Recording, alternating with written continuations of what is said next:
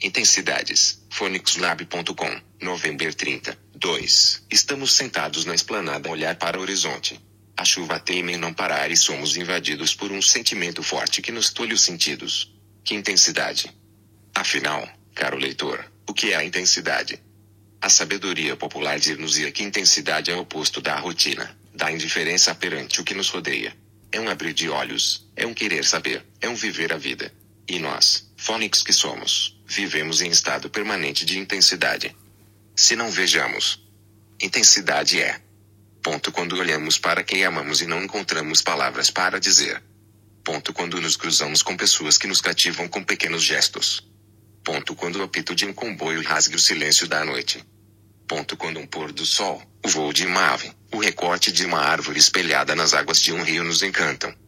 Ponto quando um livro, um filme, um quadro, uma música nos inebriam os sentidos.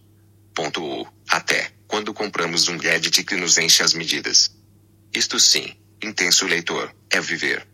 Mas viver não é apenas amar, cativar, ecoar, encantar, inebriar.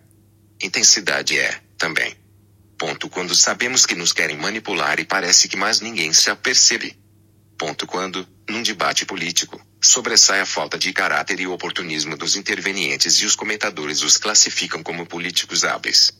Ponto quando a educação é palco de modas que refletem ideologias políticas e não as reais necessidades da sociedade dos alunos.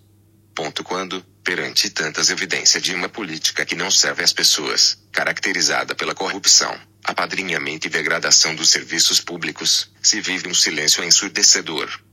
Ponto quando o espaço público está dominado por pseudo-especialistas que de tudo falam e nada adiantam.